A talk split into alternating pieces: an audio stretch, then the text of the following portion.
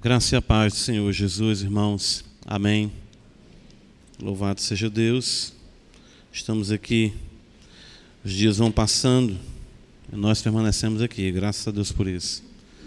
É? Muitas vezes não sabemos como irá findar a semana, sabemos, claro, das promessas do Senhor, mas nós somos volúveis, somos mutáveis e somente a bondade de Deus é que nos traz a convicção, a certeza de que haveremos de aqui estar. Vivemos algo que parece tão simples, porém, ah, vamos dizer assim, até rotineiro, porém, evidencia o poder de Deus.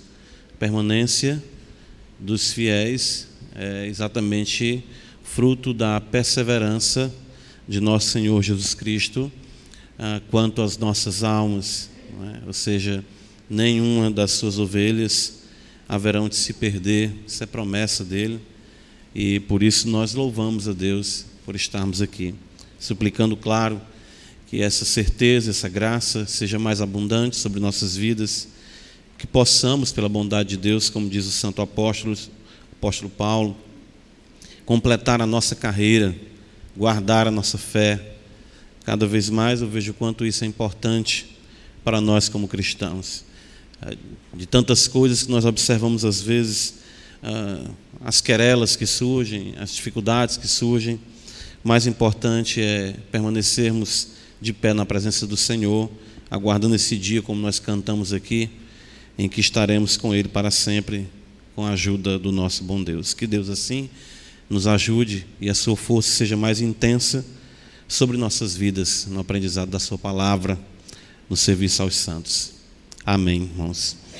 Uh, nós vamos continuar fazendo como estamos assim procedendo, já intercalando os salmos penitenciais com outro texto, uh, a fim de que até possamos digerir a realidade também da questão do, do estudo do pecado que nós estamos fazendo, observando arrependimento, Deus perdoador. E essa noite eu quero convidá-los a abrirem comigo suas Bíblias na, no livro de Atos dos Apóstolos, capítulo 11. Atos dos Apóstolos, capítulo 11. Nós iremos ler dos versos 19 até o verso de número 26.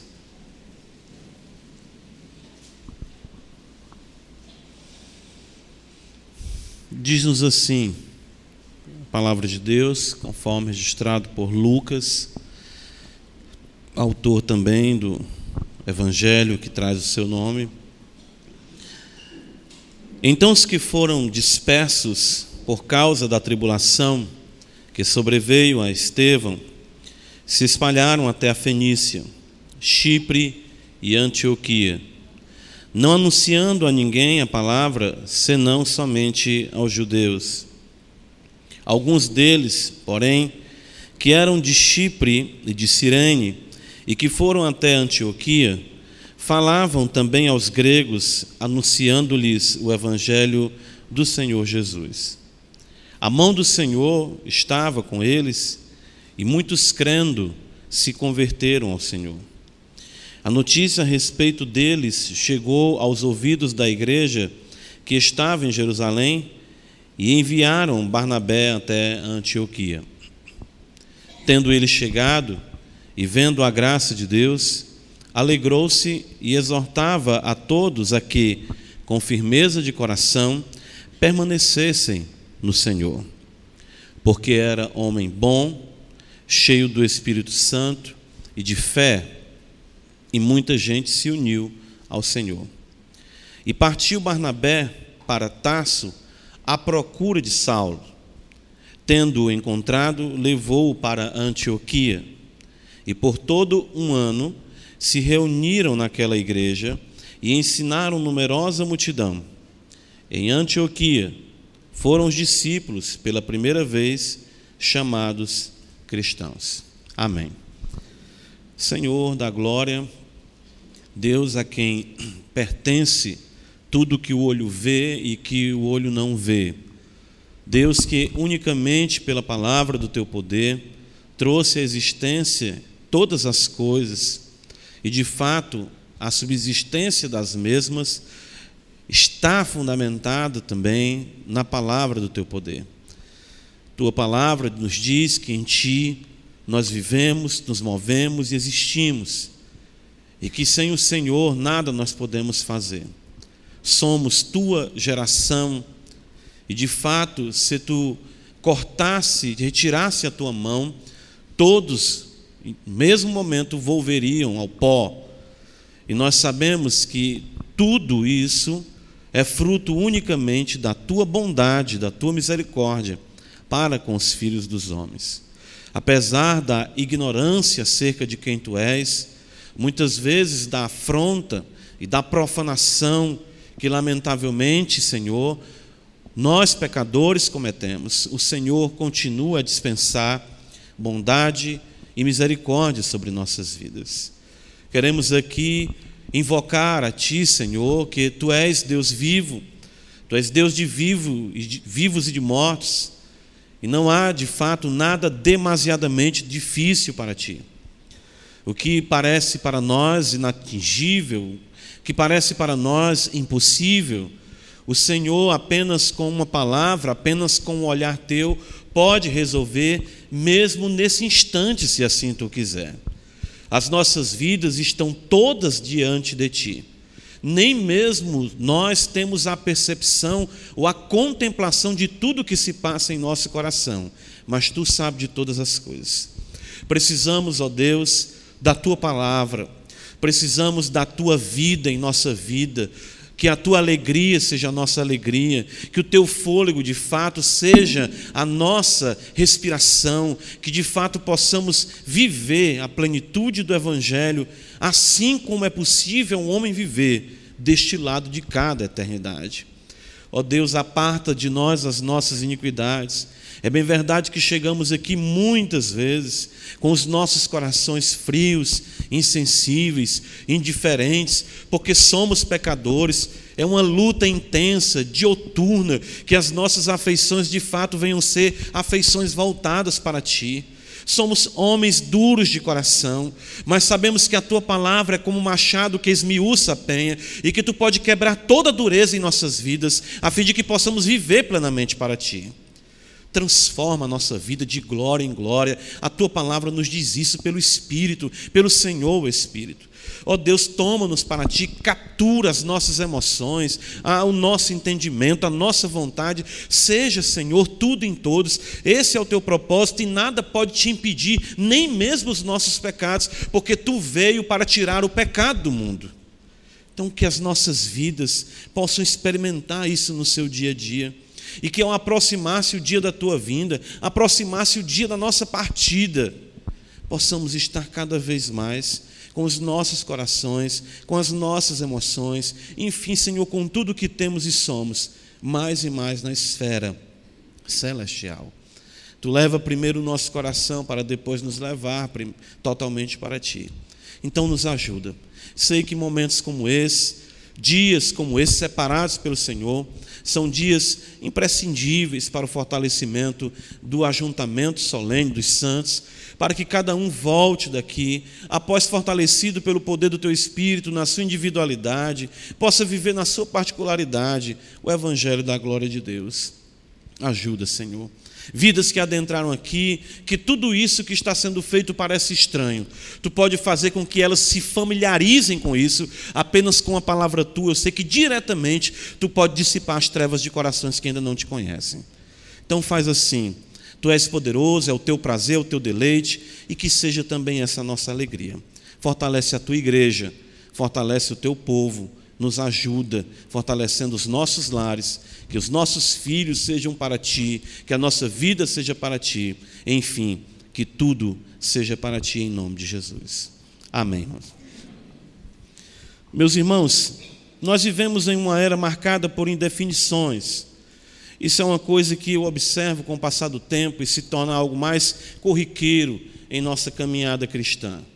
É, é, eu quando estou no seminário, quando estamos aqui na escola, aprendendo juntos teologia, observando o que a palavra de Deus nos ensina, Cada vez mais eu me choco com o que surge no cenário, vamos dizer, eclesiástico, teológico, no que toca exatamente essa indefinição que, lamentavelmente, se agarra, se apega à nossa profissão de fé, ao cristianismo que nós professamos. De fato, a ausência de definição hoje em dia é tido por sinônimo de tolerância, certo? Ah, de se ser politicamente correto. Eu observo isso até mesmo quando ah, pegamos vídeos, até mesmo do YouTube, nós já somos essa geração ah, midiática, tão, tão intensa quanto a questão das redes sociais, enfim. E você pode observar alguns pregadores de 10 anos para cá. Faça essa experiência. Pegue um vídeo, pegue um pregador que você, quem sabe, tem alguma admiração, algum respeito, e, lamentavelmente, você vai observar um atenuar no discurso, um atenuar na pregação, um atenuar na profissão de fé desses homens que uh, nós temos respeito e, claro, oramos a Deus para que prossigam no ensino da palavra de Deus. Por um suposto amor e uma suposta busca de harmonia e paz, os absolutos do Evangelho têm sido banidos da igreja. Sim, da igreja, do contexto teológico, ah, enfim, de tudo que nós vamos observar hoje em dia, de pregação, de ensino. Ah, é difícil encontrar alguém, hoje em dia, nós até dizemos assim, alguém que esteja disposto a dar a cara a tapa nós usamos até essas expressões. Alguém que diga isso não é certo, isso não é bíblico, isso não é cristão. Hoje em dia está muito complicado isso. A, a, a, o sincretismo com realidades as quais nós nem imaginávamos existir, hoje adentraram na igreja. Né? Hoje em dia, essas supostas simbioses ou misturas de crenças que outrora nós víamos como completamente é, distantes a realidade do pentecostal reformado e já está surgindo a realidade do neopentecostal reformado e tantas outras coisas mais. E todos podem observar, isso vai sendo abraçado pelo meio eclesiástico, pelas grandes figuras, no contexto da pregação e do ensino, e dizer: não, o que importa é que estejam vindo, o que importa é que estejam abraçando. Nós não temos mais uma realidade de asseveração, de que isso não se harmoniza com a Escritura, isso não reflete uma pneumatologia correta, ou seja, a doutrina do Espírito Santo, em que exalte a singularidade da Escritura, que essa a ação, o ministério do Espírito Espírito Santo para com a igreja e muitas outras coisas que nós vemos cada vez mais sendo perdidas às custas dessa suposta busca de harmonia, ah, de familiaridade. Ou seja, o que eu observo é que existe um ecumenismo sutil e latente, uma busca de cada vez mais se tornar, ou seja, o, evangelho numa grande realidade dessa cristandade que é vista pelo mundo ah, no que concerne ao contexto de seitas ou daqueles que afirmam alguma familiaridade com o cristianismo. Se você for buscar ah, exatamente as referências no IBGE, que é feito, essas pesquisas todas aí, e aí eles chegam na casa, de uma pessoa, na casa de uma pessoa e perguntam qual a sua religião. Então, tudo que envolve a testemunha de Jeová, ah, exatamente hoje adventismo, né, é, ciência cristã, catolicismo, evangélicos, eles colocam tudo como cristãos. Certo? Ou seja, uma, uma realidade de uma cristandade que não reflete mais os absolutos da fé cristã. O que é ser cristão? E isso me preocupa mais dentro do contexto nosso, como evangélicos, como crentes, como protestantes, de que nós mesmos estamos tendo dificuldade de dizermos o que é e o que não é ser cristão. Alguém vai dizer que isso pode ser arrogância? Pretensão, mas se nós não estivermos fundamentados no que é de fato o absolutismo da Escritura, como nós iremos afirmar a nossa identidade no mundo em que nós estamos vivendo? A igreja ela não está isenta dessas influências. De fato, eu observo que por tentar ser aceita no cenário mundial, a mesma tem sucumbido a pressões externas e também a apelos internos. O apelo interno surge por parte dos crentes que, fundamentados em humanismo, a parte da Bíblia diz: mas o que importa? Ah, deixa, se estão agindo assim, se estão vivendo assim, ah, por que lhes negar a alcunha, ou seja, de cristãos? Irmãos, o que sempre caracterizou o cristianismo foi sua reivindicação de ser a verdade absoluta. Essa é a razão porque nós estamos aqui. Essa é a razão porque nós cremos e vivemos do Evangelho. Essa é a razão que fundamenta as missões.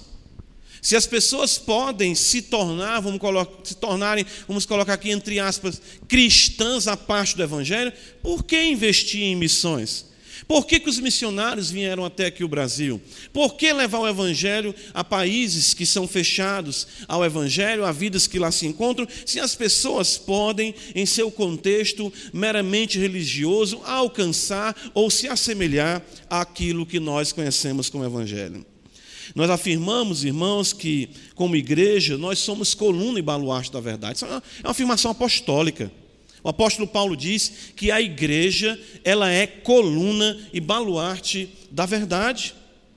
Nós somos cristãos e os que ainda não creem no evangelho não são. Nós não podemos abrir margem quanto a isso. Então, ah, hoje, a, a, a, tendência de se estender as fronteiras ou, ou se apagar a delimitação da fé faz com que todas as pessoas se afirmem cristãs e isso é algo amoroso, isso é algo aceitável, isso é algo nobre, isso é algo politicamente correto. Espera aí, alguém vai dizer, né? Ah, ou seja, ah, você não pode falar assim. Geralmente, quando nós asseveramos essas questões, nós somos logo confrontados, mas o que me assusta não é nem pelos de fora, que isso é algo comum, mas até mesmo pelos de dentro. Eles vão dizer que existem muitos cristãos que não estão na igreja. Já ouvi isso de teólogos.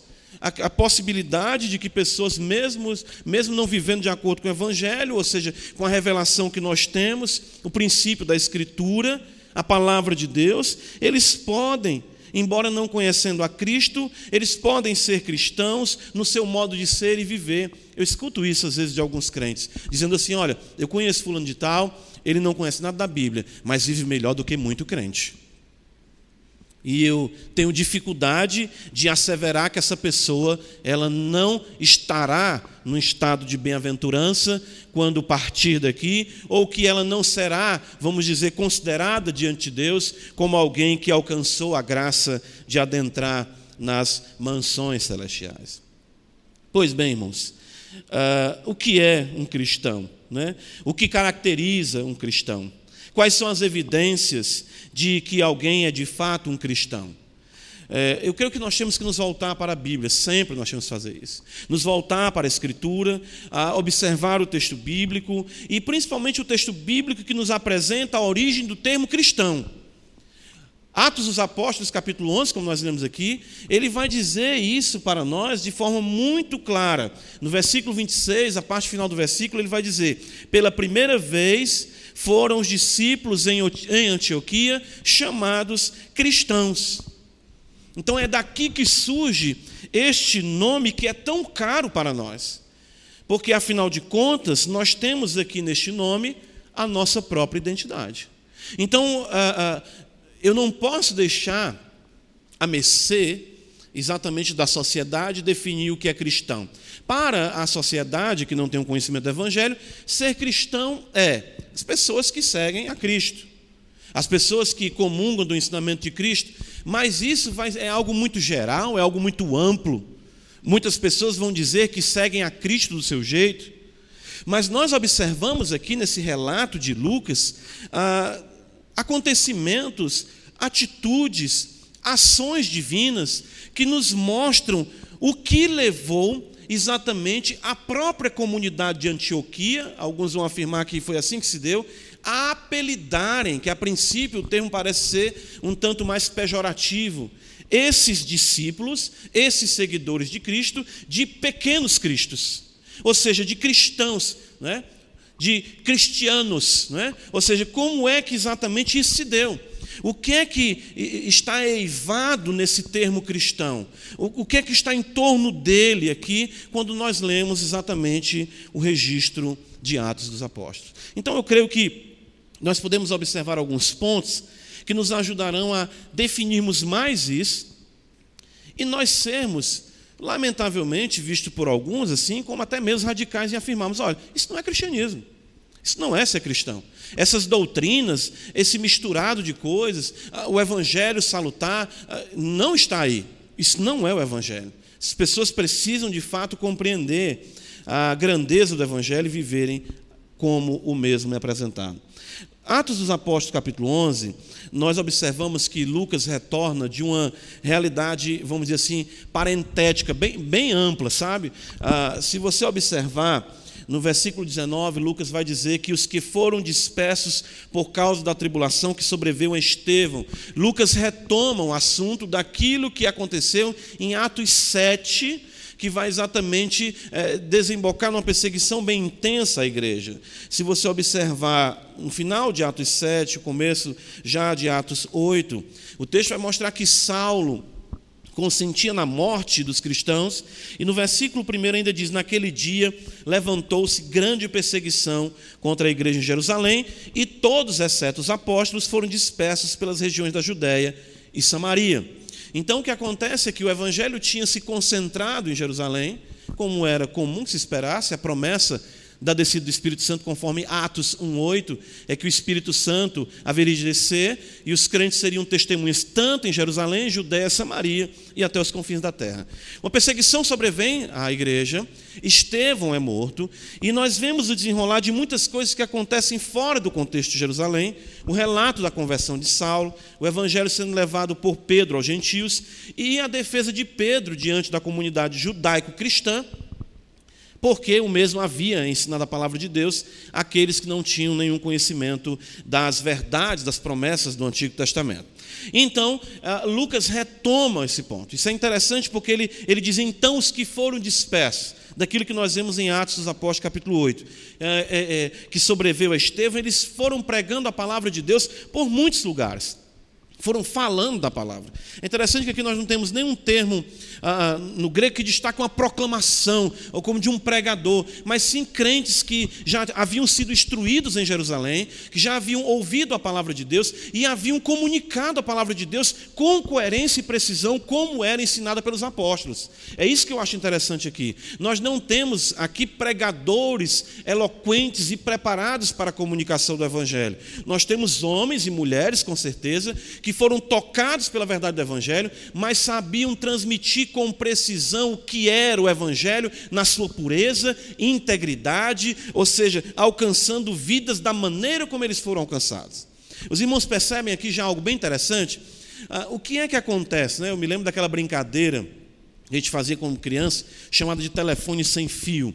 Você falava uma coisa para alguém no começo aqui de um banco como esse, lá no final já dava outra coisa completamente diferente, a gente ria e brincava com isso aí. Só que esses crentes, eles não eram adeptos do telefone sem fio. Eles ouviram a palavra em Jerusalém e eles saíram dali com aquele evangelho realmente intacto.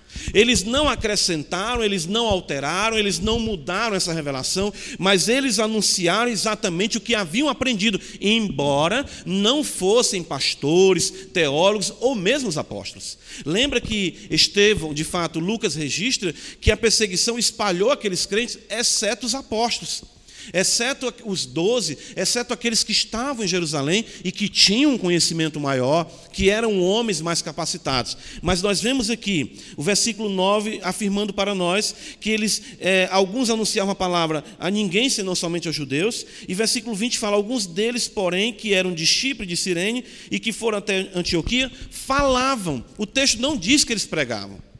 Isso aqui para mim já me traz algo que, que é, é, é muito, vamos dizer, é humilhante para nós, sabe? Ou seja, nós muitas vezes dizemos assim: eu não sei falar do Evangelho, eu não sei ensinar o Evangelho, eu não sei dizer nada de Cristo. E principalmente nós que estamos aqui, semana após semana, ouvindo a palavra de Deus. Essas pessoas falavam.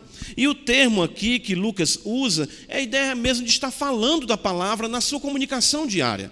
Não é um termo que Lucas poderia utilizar, como ele utilizou com Filipe em Samaria, que é um termo que destaca proclamação. Aqui ele destaca simplesmente a fala diária do Evangelho, mas essa fala corriqueira em nada deturpou, em nada modificou a palavra que eles ouviam. E o que é então que eles falavam? Veja só no versículo 20. Falavam também aos gregos, anunciando-lhes o evangelho do Senhor Jesus. Aqui é o primeiro ponto que eu quero destacar, como esse princípio que vai nos mostrar o resultado, ou seja, no que vai levar esses discípulos a serem cristãos. o termo aqui que Lucas utiliza, ele diz, anunciando-lhes o evangelho do Senhor Jesus, a nossa tradução traz como uma ideia de propriedade, ou seja, o evangelho do Senhor Jesus. Mas o que de fato nós observamos quando Lucas registra é que eles evangelizavam o Senhor Jesus. É porque para nós dá a ideia de que Jesus está sendo evangelizado. Então a tradução para nós fica melhor anunciando o evangelho do Senhor Jesus.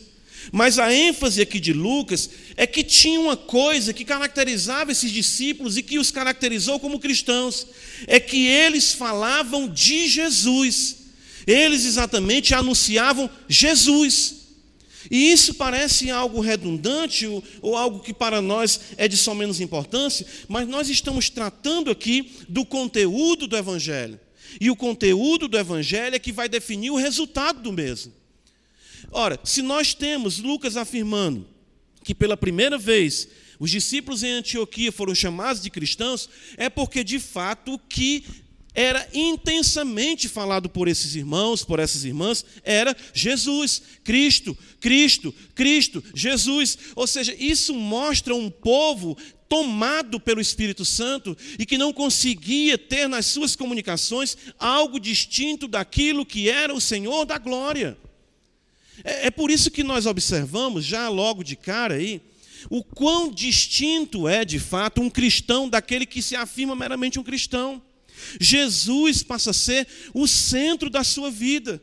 Jesus passa a ser o centro das suas conversações. Jesus passa a ser o assunto mais importante. Jesus lhe toma de fato o fôlego e preenche toda a sua vida com o conhecimento da graça de Deus que ele partilha agora pelo poder do Espírito Santo.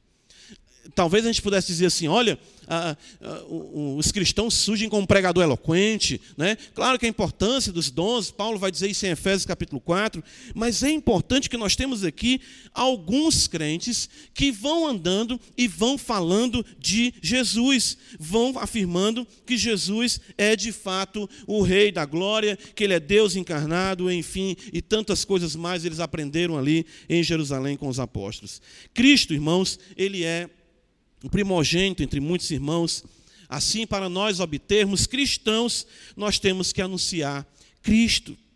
Isso parece, como eu falei, algo redundante para muitos. Mas observem hoje. Uh, eu desafio você a observar hoje quantas pregações, ou vamos dizer ainda, nas nossas conversações, como nós nos detemos, nos detemos falando de Cristo, quem é Cristo, das suas duas naturezas, dele ser Deus, dele ser homem, dos seus ofícios, dele ser profeta, dele ser sacerdote, dele ser rei, da sua obra, da sua relação com o Pai, da sua relação com o Espírito, etc, etc. Irmãos, isso é algo muito importante. Uh, e, e isso vai mostrar, isso é um termômetro da nossa espiritualidade. Se Cristo não é o centro de tudo aquilo que nós fazemos, de tudo aquilo que nós falamos, é algo com o qual nós devemos nos preocupar. E isso é algo que nos distingue da cristandade, que se afirma ser cristã, mas unicamente tem o conceito de Cristo como uma realidade conceitual, uma realidade filosófica ou comportamental, e não com a relação viva com o Deus vivo. Colossenses capítulo 4, abre, oh, capítulo 2, abre comigo a escritura, veja só que o apóstolo Paulo nos mostra aqui.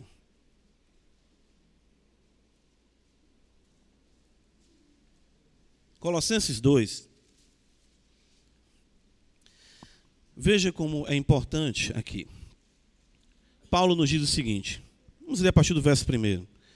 Gostaria, pois, que soubesseis quão grande luta venho mantendo por vós, pelos laudicenses e por quantos não me viram face a face.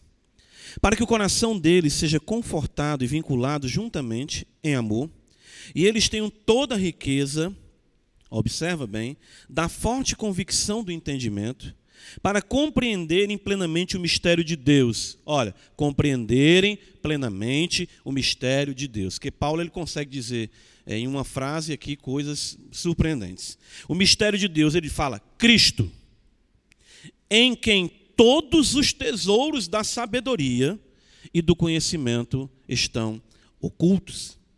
Olha a conclusão. Assim digo, para que ninguém vos engane com raciocínios falazes.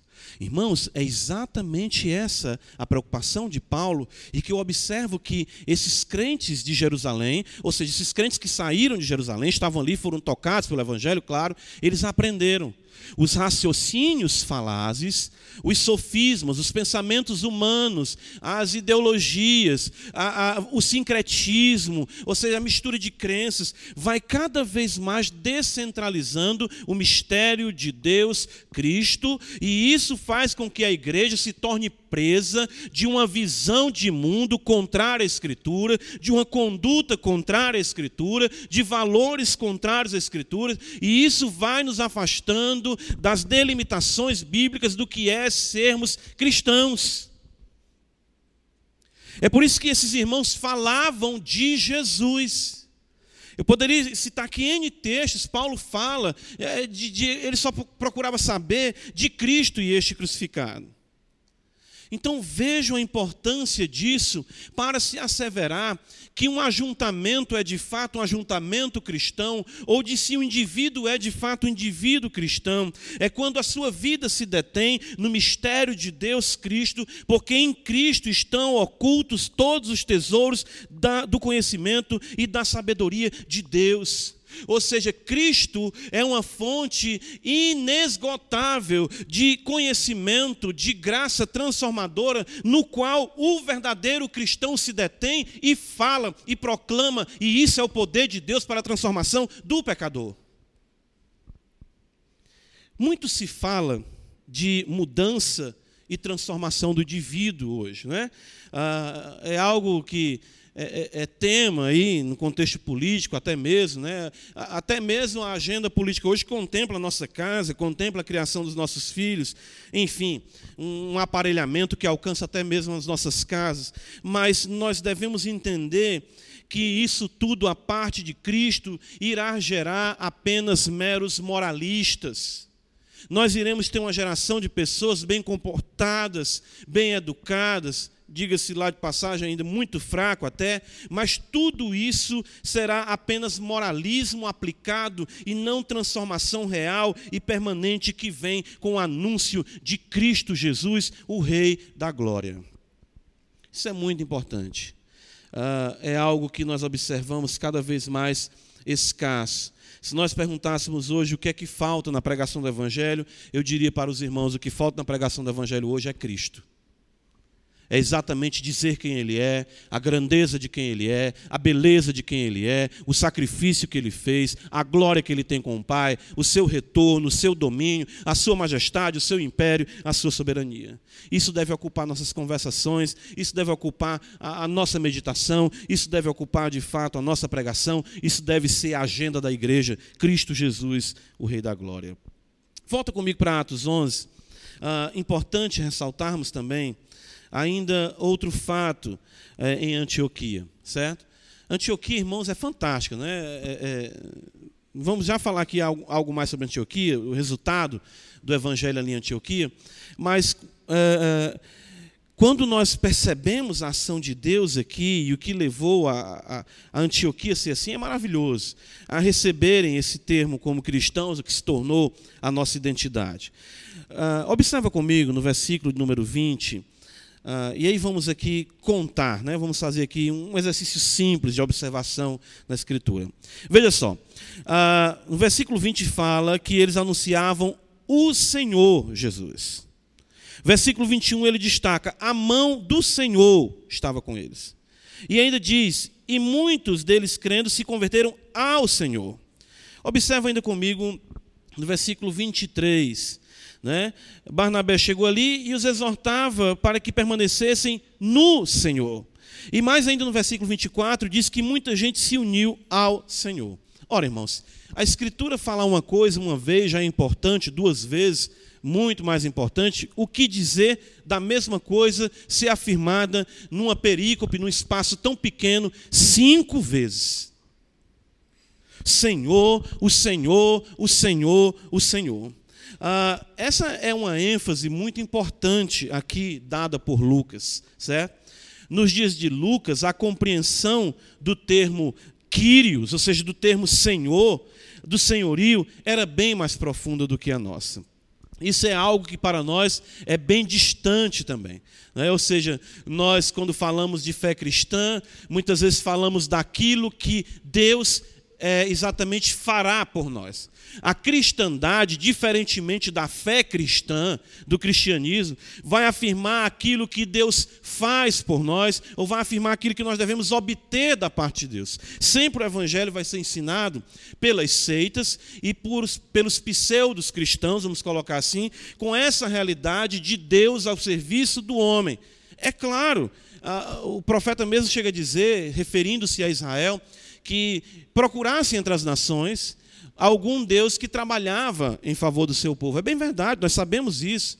Só que um fato que é ignorado é que nós temos que entender a nossa relação para com esse Deus, de nós sermos seus servos, sermos seus escravos, ele ser senhor da nossa vida. O chamado ao cristianismo não consiste apenas em abraçar algumas ideias ou exatamente consentir com algumas propostas que nós observamos serem interessantes para nós. O chamado ao cristianismo, o chamado a sermos cristãos, consiste na renúncia das nossas vontades, consiste na entrega e submissão a um projeto total de vida distinto do que idealizávamos antes de conhecermos o Senhor. Irmãos, eh, me permitam dizer, Jesus ele coloca toda a nossa agenda de cabeça para baixo, não é bagunça não. É exatamente o fato de que você vem num estilo de vida, você vem num rumo, você vem com propósitos estabelecidos, e o Evangelho se chega para você e diz: tudo isso está errado. Tudo que você vivenciou até agora, até o presente momento, está errado. Você, a partir desse momento, não se governa mais. Você não se domina mais. Atos dos Apóstolos, capítulo 20. Eu gosto de um texto que Paulo aqui está se despedindo dos presbíteros de Éfeso e me traz uma nota de rendição do apóstolo Paulo.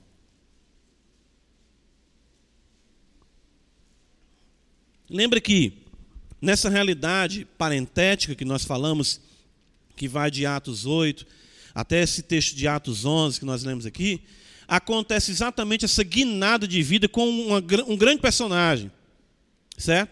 Que é Saulo.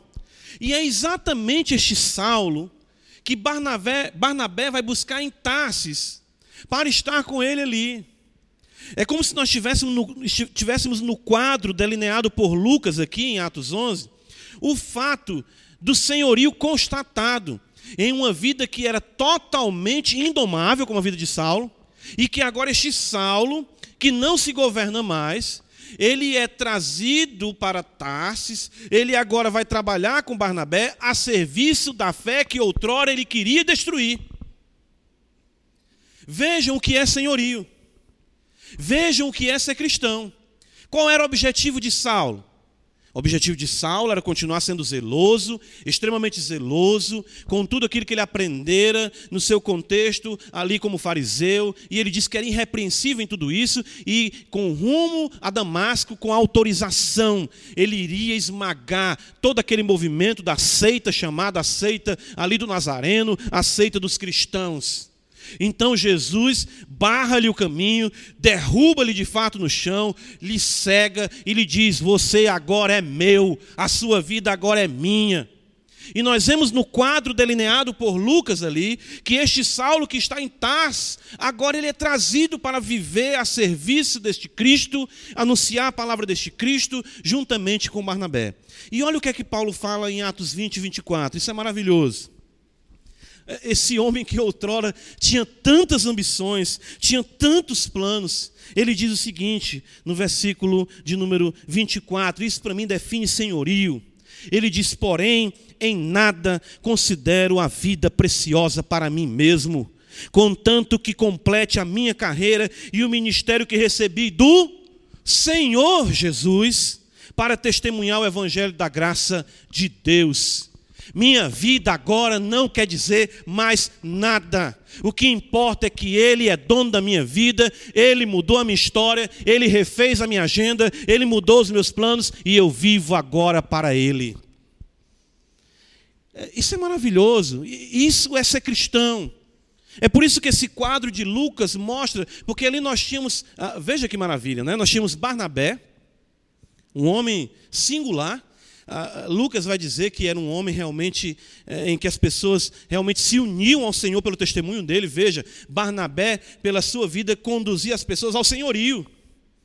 E Saulo era o próprio quadro, era a própria figura do senhorio, agora rendido aos pés de Cristo e trabalhando para edificar a sua igreja. Ah, Gálatas capítulo 2 é um texto que a gente gosta muito de citar, eu sei que é importante também, Uh, falamos isso, né? Uh, mas vamos pegar esse texto agora com este contexto do senhorio. Gálatas 2, versículo 19, Paulo vai dizer: Porque eu, mediante a própria lei, morri para a lei, a fim de viver para Deus. Estou crucificado com Cristo. Logo já não sou eu quem vive, olha só, mas Cristo vive em mim. E esse viver que agora tenho na carne, vivo pela fé no Filho de Deus, que me amou e a si mesmo se entregou por mim. O assemelhar-se a Cristo, irmãos, o ser cristão, não pode prescindir da sujeição à sua vontade. Pelo contrário, é fundamental aqueles que se afirmam cristãos. Certo? Então, veja, nós estamos observando este quadro que Lucas apresenta, onde pela primeira vez o termo cristão surge. E nós vemos aqui o conteúdo que traz esse resultado de vidas semelhantes a Cristo, ok? E como nós observamos aqui, a sujeição que essas vidas são conduzidas por esse conteúdo glorioso do Evangelho apresentado a eles. Volta para Atos 11 comigo. Uh, Lucas ainda nos traz aqui outros pontos importantes. Ele diz para nós no versículo 21, Atos 11, 21. Veja só. A mão do Senhor estava com eles, e muitos, crendo, se converteram ao Senhor. Percebem aqui? Então, nós vemos uma rendição, mas uma rendição não apenas, vamos dizer, atrelada a uma ação humana, de forma nenhuma. O que caracteriza a essa realidade cristã é que nós temos aqui o aspecto, me permitam utilizar de forma correta o texto, místico e sobrenatural da ação de Deus sobre aqueles que são seus. Crer aqui não é mero assentimento intelectual. Você pode chegar aqui hoje à noite, ou ter vindo aqui outras noites e dizer: que igreja boa, que culto bom, que liturgia tranquila, ah, ah, que palavra nós ouvimos, né? quando os pastores estão pregando, ah, ou seja, que maravilha, você pode ter um assentimento intelectual a tudo isso. Você pode vir aqui domingo após domingo. Você pode gostar desta igreja. Você pode gostar da agenda dessa igreja. Mas o fato de pessoas crerem e se converterem ao Senhor isso é uma ação sobrenatural, pela ação, vamos dizer, da mão de Deus, trazendo a compreensão do Evangelho. Eu, como pregador, ou pastor Cleiton, ou quem quer que suba aqui neste púlpito anuncie a palavra, nós temos um trabalho que finda exatamente no seu canal auditivo. Só quem pode de fato internalizar essas verdades no seu coração e fazer com que você seja um cristão é a mão do Deus Todo-Poderoso atuando no simples fato e no contexto da pregação que nós estamos tendo aqui agora. É por isso que nós observamos a, a, realidade cristã hoje, ou a suposta realidade cristã, sendo sabotada por apetrechos, invenções humanas que tentam gerar supostas conversões. Como nós sabemos da prática do apelo, ou seja, dos shows que acontecem dentro das igrejas, das invenções humanas, irmãos, nós temos aqui uma mudança de vida, uma crença nas verdades dessa palavra e uma mudança de vida que só podem ser, ser explicadas pelo poder de Deus atuando na vida de um pecador. Isaías 53, uh, ah, eu sempre gosto de lembrar desse texto. Uh, principalmente atrelado ao ministério da pregação, porque primariamente se está vinculado ao ministério de nosso Senhor e Salvador Jesus Cristo. Quem foi maior pregador do que ele? Ninguém. Quem ensinou mais corretamente? Ninguém. Quem exatamente tinha as melhores ilustrações, as parábolas mais belas? Ora, o próprio Verbo ensinando a palavra, e muitos não creram nele. Por quê? Porque a mão do Senhor não quis atuar nessas pessoas. Então nós não podemos afirmar a fé cristã, o cristianismo, a parte da realidade sobrenatural, do agir de Deus em abrir o coração das pessoas, levarem a crer que este livro aqui é isento de erros, que este livro é a plena verdade de Deus e que de fato tudo que ele afirma vai transformar a minha vida conforme a vontade do Deus que aqui é revelado. Ora, irmãos, a gente vive no século 21. Nós temos um livro aqui escrito, né, segundo aqueles que vão criticar, eu já vi isso muito. Quem é que me garante que este livro aqui não foi alterado por ninguém? Quem é que me garante que homens não falharam escrevendo esse livro? Vocês já ouviram isso? Quem é que me garante que isso aqui não é uma historinha semelhante às da mitologia grega? Sabe quem é que pode lhe garantir isso? Somente a mão do Deus Todo-Poderoso. Se você não crê nisso, é porque de fato você nunca ouviu a voz do Senhor Jesus Cristo.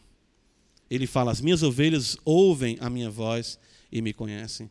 Eu gosto de Calvino, que ele diz que, fim por fim, quem vai nos trazer a convicção de que este livro é a verdade é o Espírito de Deus, asseverando isso na esfera do nosso coração. Isaías 53, versículo, observa aqui, vamos ler a partir de 52, verso 13, está dentro uh, do contexto, ele diz: Eis que o meu servo, veja só, procederá com prudência, será exaltado e elevado, e será muito sublime. Como pasmaram muitos à vista dele, pois o seu aspecto estava muito desfigurado, mais do que o de outro qualquer, e a sua aparência mais do que a dos outros filhos dos homens. Assim causará admiração às nações, e os reis fecharão a sua boca por causa dele, porque aquilo que não lhes foi anunciado verão, e aquilo que não ouviram entenderão. Olha o versículo primeiro. Quem creu em nossa pregação? E a quem foi revelado o que? O braço do Senhor. Lucas diz: a mão do Senhor estava em Antioquia. O servo de Yahvé estava ali pregando através daqueles crentes e Deus agindo poderosamente para transformar aquelas vidas. É importante, irmãos, nós ressaltarmos que nós temos aqui pagãos que ouvem pela primeira vez falar sobre o Senhor Jesus e eles a tudo abandonam, abraçam essa fé. É tal a ação de Deus que esses homens que outrora viviam grotescamente em seus pecados se voltam para Cristo. Irmãos, nós não temos ideia do que seja isso, deixa eu explicar, porque nós somos um, um país, de certo modo, me permita, entre aspas, aqui, cristianizado. O Brasil é tido, não sei se ainda é dessa, dessa mesma forma, como o maior país católico do mundo. Então a gente ouve falar de Jesus, eu cresci ouvindo falar de Jesus. Semana Santa, os filmes, minha família assistia Jesus ali, os filmes, as produções, e, oh, o bichinho, oh, como ele sofreu, já é muito triste, eu não aguento nem ver isso. Mas não gera transformação de vida. Esses homens, essas mulheres, viviam em contextos pagãos, das mais diversas divindades, dos mais vis comportamentos. E nós vemos eles falarem de Jesus, esses discípulos, e aquelas pessoas creem no que eles estão dizendo, sem terem acesso ao livro em primeira mão, como nós temos, porque eles ouviam apenas o que era dito. A produção da escritura, como nós temos hoje, não, não era assim naqueles dias, não. Eles ouviam, eram mais ainda, vamos dizer, embora existisse o Antigo Testamento já escrito, isso estava na sinagoga, isso estava é, no templo, estava com aqueles que tinham condições financeiras. Era uma realidade oral, uma comunicação do Evangelho que receberam e procuraram transmitir com fidelidade. E aqui nós vemos esses homens, essas mulheres abraçando, crendo nessa verdade e tendo suas vidas transformadas pelo poder de Deus. Veja como isso é maravilhoso. Atos 11, volta comigo. Vamos caminhar aqui para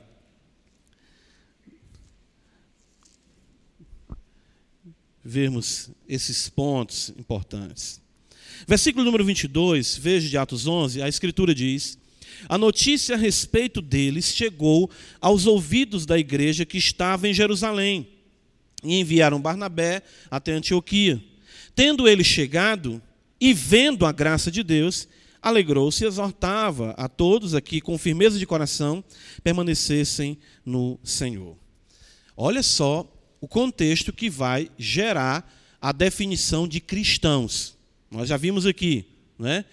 o conteúdo, o senhorio, nós vimos aqui a, a, confiança, a fé, a mudança de vida, a ação sobrenatural de Deus, e nós vemos aqui agora um testemunho audível e visível. No verso de número 22, fala do testemunho audível. A notícia a respeito deles chegou aos ouvidos da igreja de Jerusalém. E no versículo 23 diz, falando acerca de Barnabé, tendo ele chegado e vendo a graça de Deus, alegrou-se e exortava a todos que ali estavam. Então nós vemos aqui ah, que eles ouviram e viram a ação de Deus ah, sobre aquele povo em Antioquia. Eles ouviram a notícia, né, aqueles homens e mulheres de Antioquia, e viraram notícia. Sem TV, sem rádio, sem internet, a notícia ecoou. Nós temos aqui, irmãos, e aí é que eu vejo como é importante também destacarmos, um impacto uh, que desperta comoção social. Certo? Uh, abre comigo em 1 Tessalonicenses capítulo 1. 1 Tessalonicenses capítulo 1 é algo semelhante que acontece também ali na igreja de Tessalônica. Veja só. Paulo escreve a essa igreja dizendo assim, versículo 6: Com efeito, vos tornastes imitadores nossos e do Senhor, tendo recebido a palavra, posto que em meio de muita tribulação, com a alegria do Espírito Santo, de sorte que vos tornastes o modelo para todos os crentes na Macedônia e na Acaia, porque de vós repercutiu a palavra do Senhor não só na Macedônia e Acaia, mas também por toda parte se divulgou a vossa fé para com Deus, a tal ponto de não termos necessidade de acrescentar coisa alguma. Pois eles mesmos, no tocante a nós, proclamam que repercussão teve o nosso ingresso no vosso meio, e como deixando os ídolos, vos convertestes a Deus para servirdes ao Deus vivo e verdadeiro. Ora, nós temos aqui algo bem semelhante ao que acontece em Antioquia, em Tessalônica. E o que acontece em Tessalônica é que esses homens, essas mulheres, eles exatamente ouvem a palavra, eles creem, eles abraçam, eles de fato se tornam até mesmo ah, imitadores de Cristo, como está ali em Antioquia. E o que é maravilhoso aqui é que Paulo destaca a repercussão do abandono deles, dos ídolos e o voltar-se deles para o Deus verdadeiro. Percebem? Por quê? Porque a religião, atrelada ao contexto social bem mais intenso naquela época, mostrava e de fato evidenciava a crença daqueles homens e mulheres nessas divindades que estavam de, de, de, de, forma plena permeando todo o contexto no qual eles estavam inseridos. Ou seja, divindades que eram divindades a, a, que patrocinavam, vamos dizer assim, que eram como que santos protetores do seu trabalho, e eles abandonavam tudo aquilo e se voltavam para o Deus vivo verdadeiro. Então era ouvido isso e era visto que essas pessoas realmente tinham transformado, tinham sido transformadas pelo poder do Evangelho. Ah, em Lucas capítulo, de fato em Atos capítulo 11, Lucas vai dizer que Barnabé vê a graça de Deus. E isso sempre me chamou a atenção. Como é que Barnabé vê a graça de Deus? E eu creio que seja com aquilo que é pertinente à conformação do evangelho, ou seja, a semelhança com Cristo. Então, irmãos, é, eu não consigo entender esse cristianismo ou esse tipo de fé que é incubada e escondida e não constatada. Não existe crente agente secreto. É difícil entender um cristão o qual a sua fé não traga impacto nem na sua casa. Com uma postura, com um comportamento e com valores e com a fé que vai chegar exatamente a pelo menos ser notícia ou comentário no ambiente familiar que ele está inserido. É difícil isso. Tem gente que acha que ser cristão é exatamente condescender com todas as práticas familiares ou sociais que nós devemos agir para uh, andarmos em harmonia com a sociedade. Mateus capítulo 5, Jesus vai dizer assim para nós, não é? Eu fico assim surpreso com a maneira com que hoje nós, como cristãos, condescendemos com ritos pagãos, condescendemos com ritos contrários à palavra de Deus. Nós dizemos, não, não sou mais isso, eu não me envolvo mais nisso, mas nós temos muitos, somos cheios de dedos para não afirmarmos a nossa fé e, a, e dizermos para as pessoas: eu não posso participar disso, eu não posso comungar com isso, porque a palavra de Deus me diz que isso é ídolo morto, isso não está de acordo com a vontade do Senhor. As pessoas não querem é, desagradar as outras. Que cristianismo é esse? A fé dos Tessalonicenses, você vai ler alguns comentaristas tratando sobre isso, eles chegaram ao ponto de perderem os seus empregos. Porque ao afirmarem que não criam nas divindades pagãs, enfim, de todo aquele aparato de deuses romanos, eles eram tidos como ateus e banidos muitas vezes das funções que eles tinham até mesmo para a sua subsistência. E nós, porque não queremos desagradar um amigo, um colega, um familiar, um parente, um patrão, nós nos dobramos diante dos Baals modernos. Esses crentes não. Eles exatamente tinham um testemunho audível, visível, que trouxe um impacto, uma comoção social. Jesus vai dizer para nós em Mateus capítulo 5, versículo 14, veja só: Vós sois a luz do mundo. Não se pode esconder a cidade edificada sobre um monte. Se você é crente, não tem como esconder isso. Se você de fato é cristão, nem se acende uma candeia para colocá-la debaixo do alqueire, mas no velador e alumia todos que se encontram na casa. Assim brilhe também a vossa luz diante dos homens, para que vejam suas, as vossas boas obras e glorifiquem a vosso Pai que está nos céus. Irmãos, nós temos que rever isso. Nós temos que ter o cuidado para não estarmos, como eu falei no princípio, redefinindo o cristianismo, redefinindo ser cristão, para não sofrermos os danos que inevitavelmente virão por uma fé audível e visível, ou seja, para todos aqueles que estão fora, e claro, deve também brilhar nossa luz aqui, como povo de Deus, para que Deus assim seja exaltado. Vamos concluir, uh, Atos 11 ele vai nos dizer algo importante que eu creio também que seja para nós afirmarmos a nossa identidade como cristãos. O versículo uh, de número 25 fala que Barnabé partiu para Tarso à procura de Saulo.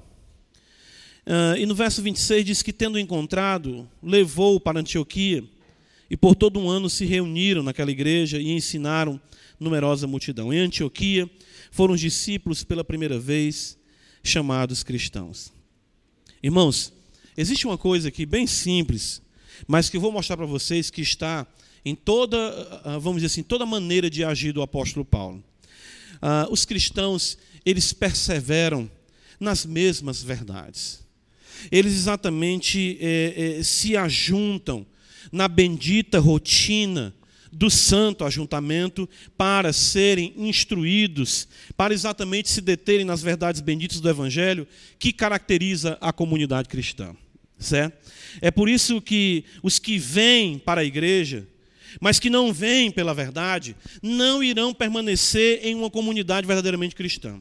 Quando uma igreja, uma comunidade cristã, uma igreja dá a palavra e persevera na palavra e se reúne em torno da palavra e exatamente discipula, catequiza, ou seja, a palavra de Deus é constantemente trabalhada é constantemente inculcada ali. Aqueles que vêm em busca de outras coisas, de atrações, em busca de soluções mágicas, eles saem, eles não permanecem.